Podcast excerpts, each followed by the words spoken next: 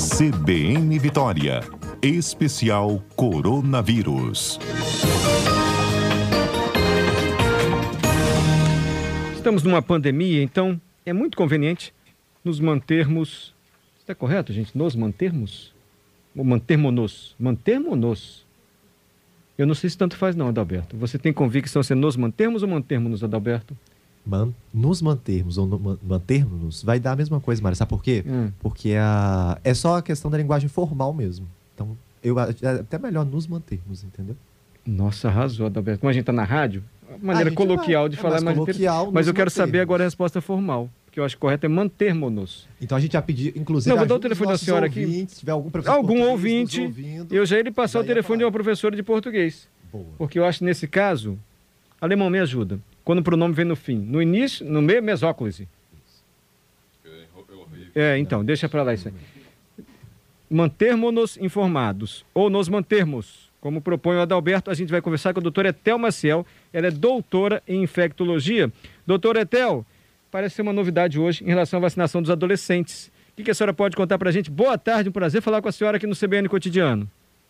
Boa tarde, Mário. Boa tarde a todos os ouvintes da CBN. Então, temos uma ótima notícia. Opa!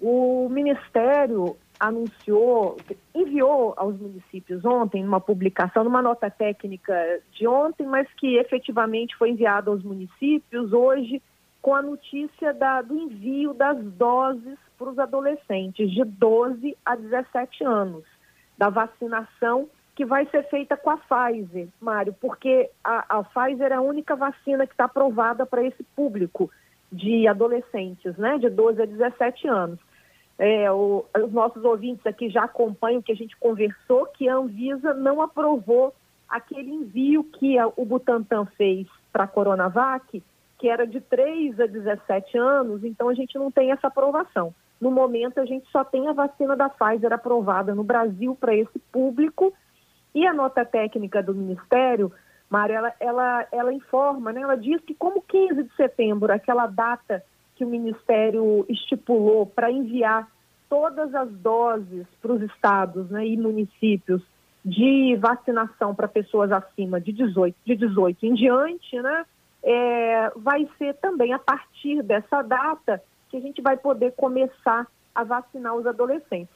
Alguns estados e municípios já iniciaram, sabe? Inclusive o nosso aqui, que vacinou é, adolescentes de 2 a 17 anos que tinham fibrose cística e também agora vão poder ampliar essa vacinação para todas as pessoas com deficiência permanente.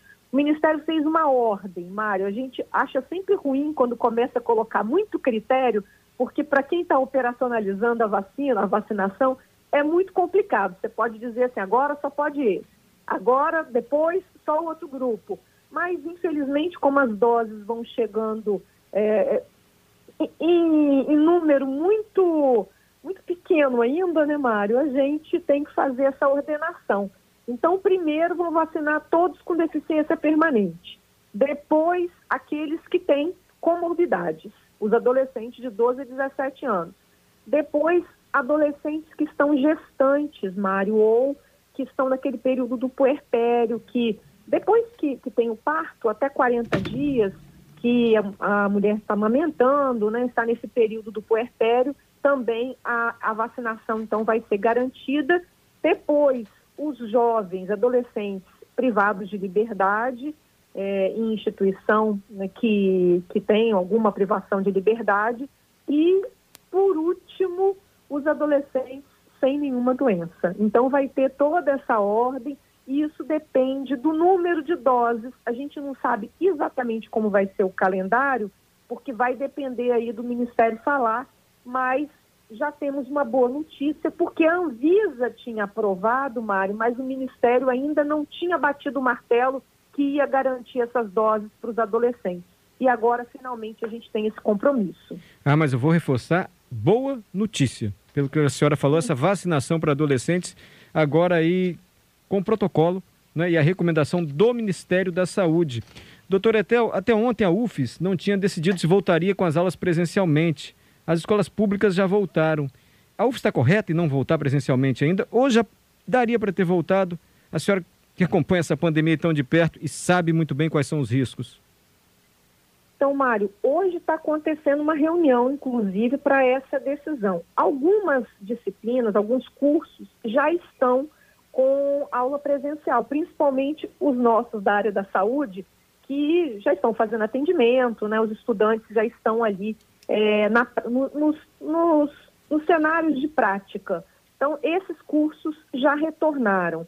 Mas, como nós ainda não tínhamos a vacinação dos trabalhadores da educação com as duas doses, ainda não tínhamos um número grande de.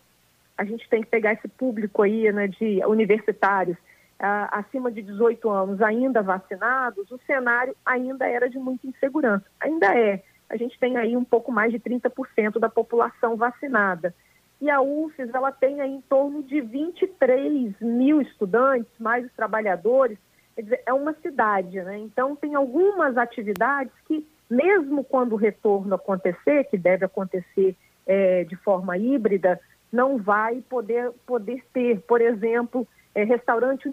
Aí falhou? Bom, caiu a ligação com a doutora Etel, a gente